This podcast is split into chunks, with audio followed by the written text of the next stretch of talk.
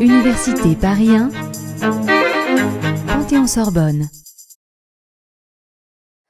Le nœud de taquet. C'est un des nœuds les plus répandus dans le monde de la voile. Il est notamment employé pour amarrer les bateaux. Commencez par enrouler le cordage à l'intérieur du taquet, de bas en haut, puis le passer en diagonale de haut en bas vers l'oreille inférieure.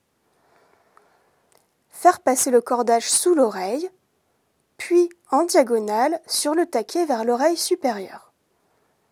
Faire une boucle dans le cordage et la tourner de façon à amener le courant vers le bas de la boucle. Puis fixer la boucle sur l'oreille supérieure et tirer sur le courant pour serrer le nœud. Ou plus simplement, on dit aussi qu'on fait un tour mort autour du taquet, puis une demi-clé, et enfin une demi-clé renversée. Le nœud de taquet sert également à régler les drisses du bateau.